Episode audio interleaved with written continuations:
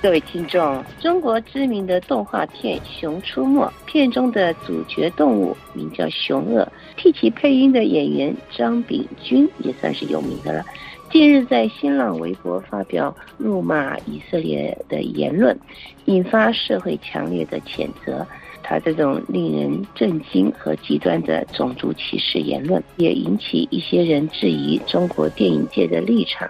有中国围脖甚至掀起讨论侮辱不看的这个极端言论的风潮。本次中华世界发广为大家请到，也是中央电影学院电影人的六四参与者王龙蒙先生，从这起中国人犯下国际上种族歧视言论的行径有所反应，并谈论他个人对中国电影与六四民主精神渐行渐远的观察。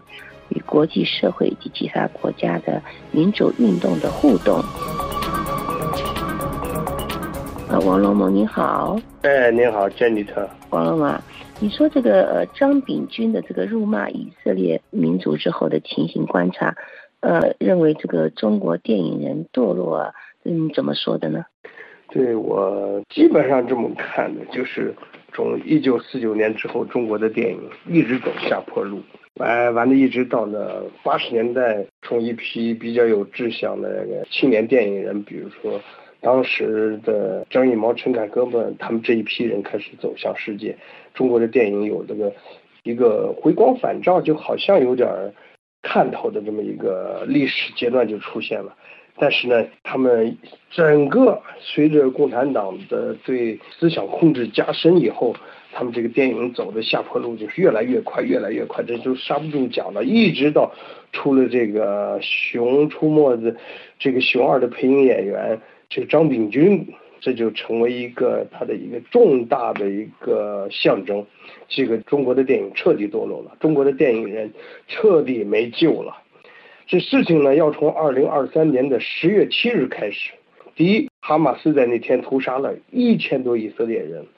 举世震惊啊！我们大家都当时被这件事震惊了。先不说我们的立场，这个屠杀就首先一个是反人类的、不人道的。那紧接着不久，张炳军的新浪微博一个叫巴比松 M L 的博主下就开始留言，他自称是这个电影公司华强方特深圳动漫有限公司总经理助理，而且是《熊出没》的熊二的配音演员。他同时也是配音导演，所以说呢，他这个位置还是很重要的。而且我觉得他发出了这种赤裸裸的、非常血腥的对犹太人的那种污蔑，还有反人类的那极端言论，他不仅违背了我们的风俗良知，实际上他也同时违背了中国自己的法律嘛。那中国自己的法律上也是严禁种族歧视的，严禁这种种族侮辱的。这个东西就是说，后来这个很多人联名向这个华强方特要求他们，呃，给个说法。这样的一个面对中国那么多少年儿童的这么一个大型的动漫公司，这个是公司现在变得很大，而且这个人呢。在这个公司里面有如此重要的位置，你面对的未来的教育，面对未来孩子的成长，你们怎么能这样进行仇恨教育、血腥教育呢？如果大家想看看，就是打开那个新浪微博，这个一月二十来号的，已经找到那个巴比松 M L 那个呃留言，就能看到这个，我已经可以说是出离愤怒了。已经不可思议的看到的他这个这叫极端言言论，我已经没有看过再比这个反犹的了。如果在国外，他这个可是重判，在德国、在法国，在任何一个国外自由民主的国家，对这种赤裸裸的这个人类灭绝的言论、种族屠杀的言论，那是我们根本不可轻饶他们的。我们这人呢，因为这样的可以引起他们的共共情。我们大家都知道，犹太民族呢是这个星球上非常重要的一个民族，他们创造了灿烂的文化，给人类贡献了许许多多杰出的人物。你看看诺贝尔获获奖者里面，大部分都是犹太人，除了这些亚洲人和少数的一些白种人之外，大部分都犹太人。但是他们也同时被这个世界所厌弃。二战中的。犹太人被屠杀了将近六百万之多，我们都看到，这是非常血腥。而且这次呢，他们特意这个张炳军提到了一个重要的一个点，这个点是犹太民众不可触碰的伤口，就是希特勒为了呃获得战争的军费，他们把那个死去的犹太人的牙金牙珠拔下来，把他们的戒指全部融了，再换成钱来买卖军火。但是他们最灭绝人性的是，是把犹太人那个烧成骨灰，拿灰来制造肥皂。而这个张炳军的留言里面，他那些疯狂的拥蹦们，居然提到了这一点。我说，如果我是个犹太人，看到了这个，我会火冒三丈，我就恨不得真是把他活生生的剥了皮。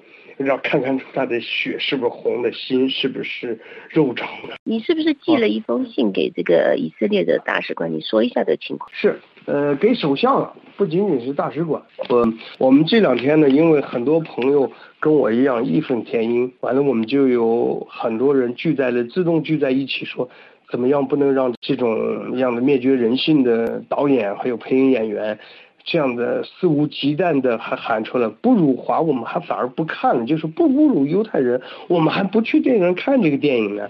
在中国大概呃有百分之九十多的人拥护这个，就这个不辱不看这么一个号召，让我非常震惊。你这个不辱不看是什么东西啊？你解释一下。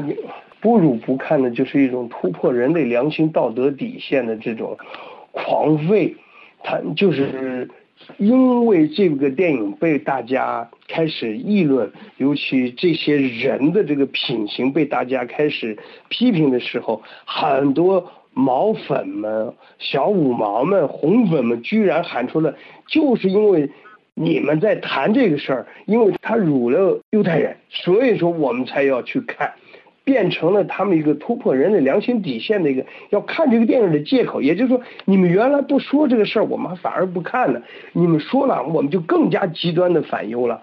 所以说，这样的在基本上就是对公众道德底线的一种践踏呀。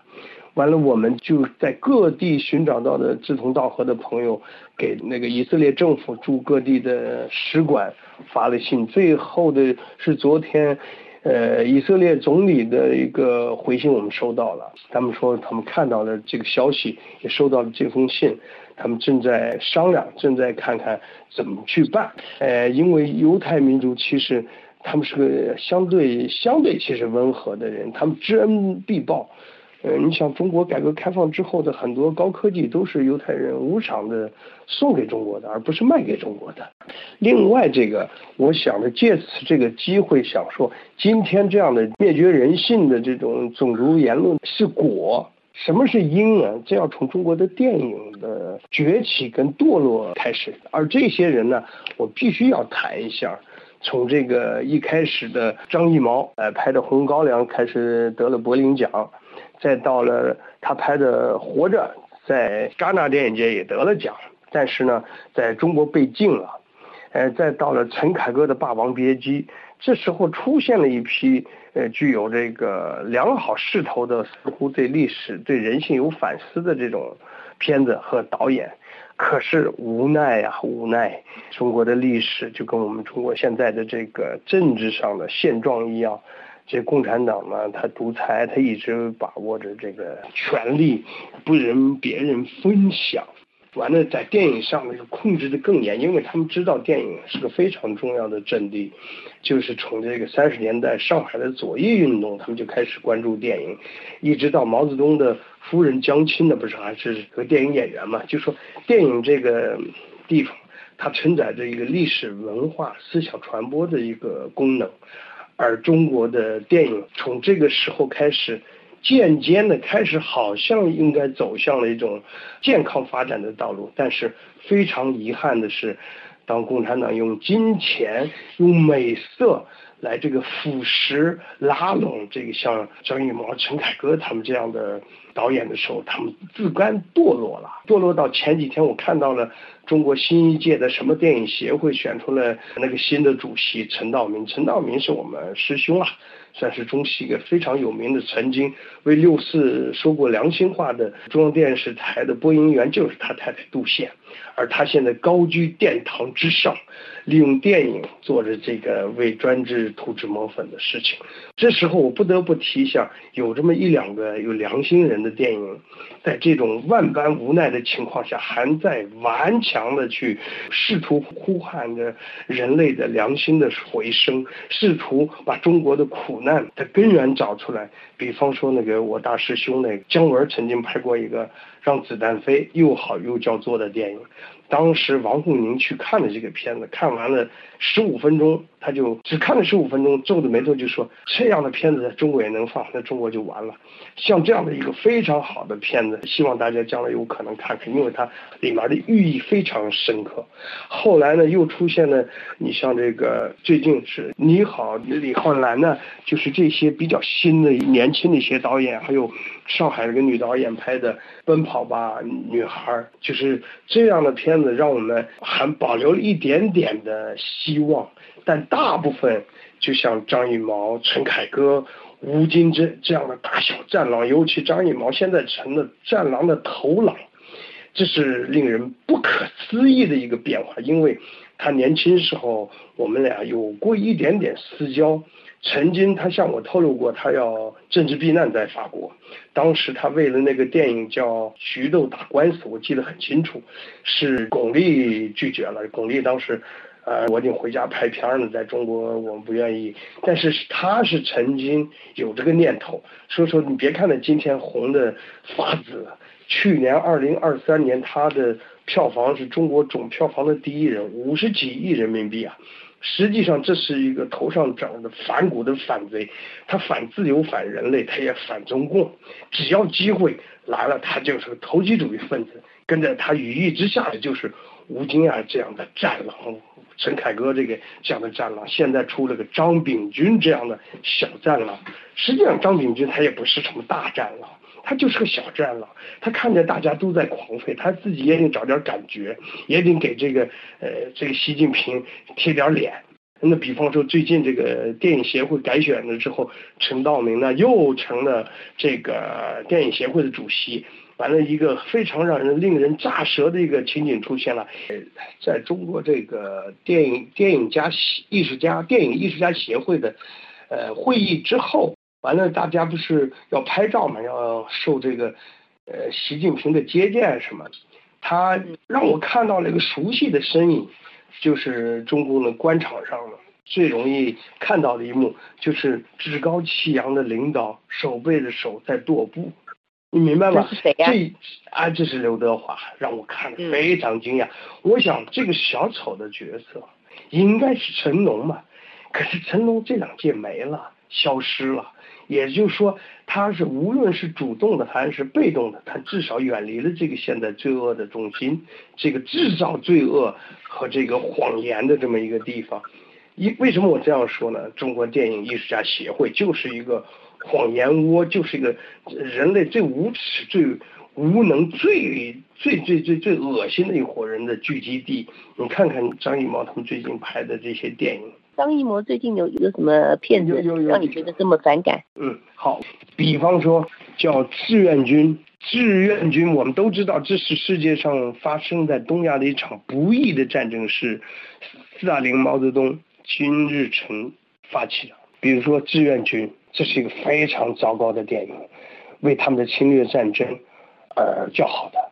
还有《长津湖》。据说这个当然了，票房很惨淡，是陈凯歌拍的。我们都知道长津湖是中国人民志愿军失败了，而在他们的笔下妙笔生花，他们赢了。就说我给举个例子，就这些丧尽天良的中国的电影人的嗯做法。嗯，好。那么呃，您对这个中国电影未来有什么期待？我想目前的期待是不可能有好的电影再出世了。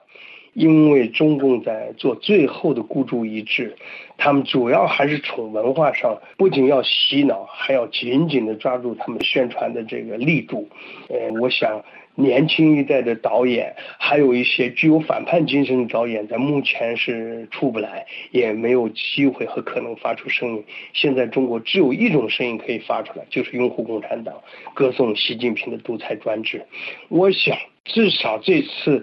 中国的大变革，金融的崩溃啊，什么会引起中国社会一系列的大变革？这个大变革之后或者过程中，会产生出一批具有独立思考能力的电影人、电影工作者，这这才是中国电影的未来。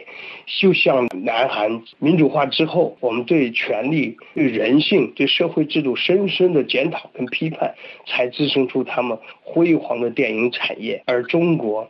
也会经历这一段，只不过是什么时候咱不知道。我和我的朋友们期待着。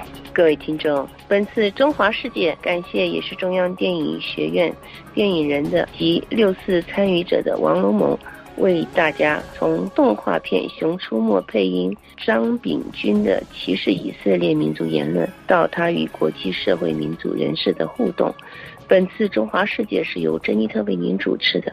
感谢我们的法国同事苏菲娜的技术合作，同时更感谢您忠实的收听。我们下次节目再会。